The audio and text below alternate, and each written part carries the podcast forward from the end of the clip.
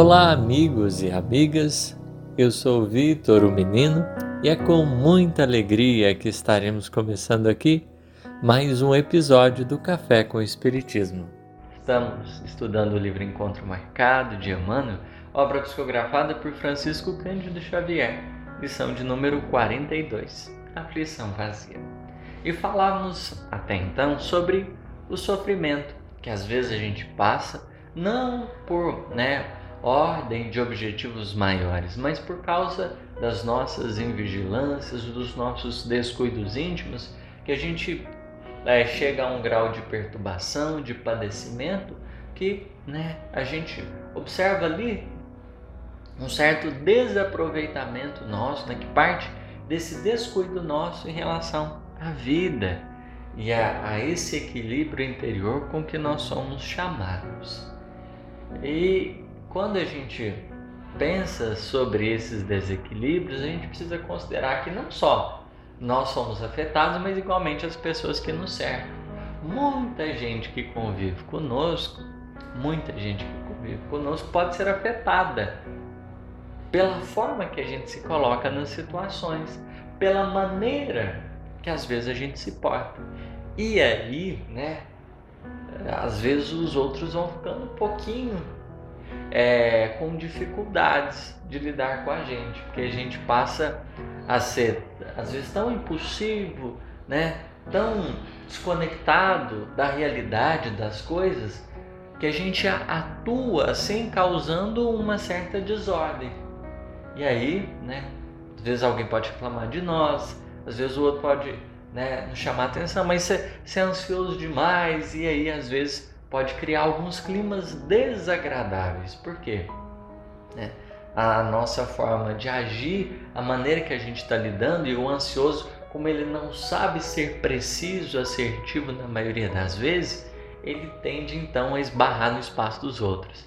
É aquela pessoa que sai trombando em todo mundo, por causa que ela não tem estabilidade. Então, ela né, tenta caminhar, como não tem equilíbrio, não tem nada, vai esbarrando e vai prejudicando, vai muitas vezes criando aí situações e contextos complicadíssimos. E Emmanuel começa a mensagem assim: ante as dificuldades do cotidiano, exerçamos a paciência, não apenas em auxílio aos outros, mas igualmente a favor de nós mesmos Olha que interessante. Às vezes, né, a gente pensa assim: não, então vou procurar ajuda, vou tentar melhorar por causa que os outros estão falando, porque de certa forma estão impactando a vida dos outros. Só que exercer a paciência, encontrar a ordem dentro de nós não é coisa que a gente vai ajudar somente os outros. Né? Emmanuel continua: desejamos referir-nos sobretudo ao sofrimento inútil da tensão mental que nos inclina à enfermidade e nos aniquila valiosas oportunidades de serviço. No passado no presente, instrutores do espírito e médicos do corpo combatem a ansiedade como sendo um dos piores corrosivos da alma. De nossa parte, é justo colaboremos com eles a benefício próprio imunizando-nos contra essa nuvem de imaginação que nos atormenta sem proveito, ameaçando-nos a organização emotiva.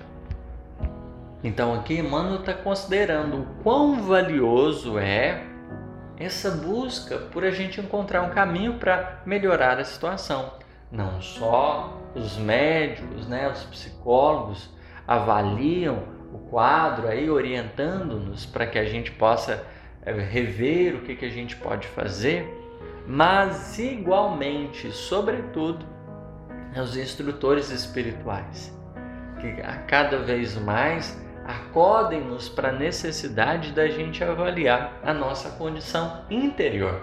Não só porque vai beneficiar os outros, mas sobretudo, né, porque é o restabelecimento de um coração e uma alma que se melhora, né, os prejuízos que ela estava causando, né, em se renovando, em se melhorando, começa também a beneficiar os outros. Então, há um efeito em cadeia quando algum coração começa a se atentar né, a esse estado interior. Emmanuel deixa bem claro aqui: que há uma colaboração mútua entre encarnados e desencarnados, entre os dois mundos da vida, para a gente prestar atenção no nosso mundo interior.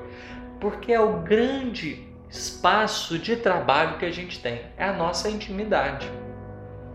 É, em outras palavras, Deus ele deu um pedacinho de terra chamado mundo interior para a gente trabalhar, para a gente cultivar, para a gente ser abundante.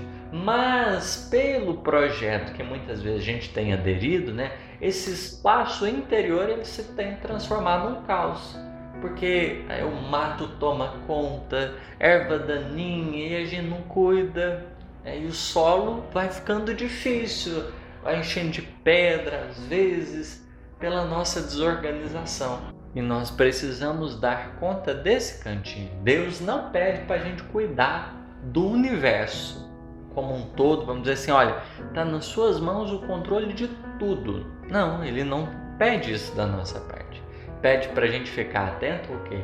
A parte que nos cabe, né? Daí surgir né, a questão, nós somos administradores né, dos recursos que estão à nossa volta mas a nossa verdadeira propriedade é o nosso mundo interior, que a gente às vezes está meio descuidado e que aqui a gente precisa considerar. Não falta alerta, não falta gente falando que o melhor caminho é a gente começar a cuidar das coisas a, a partir da nossa intimidade, do nosso coração. Agradecemos vocês pela atenção carinhosa. Deus os abençoe e até o próximo episódio.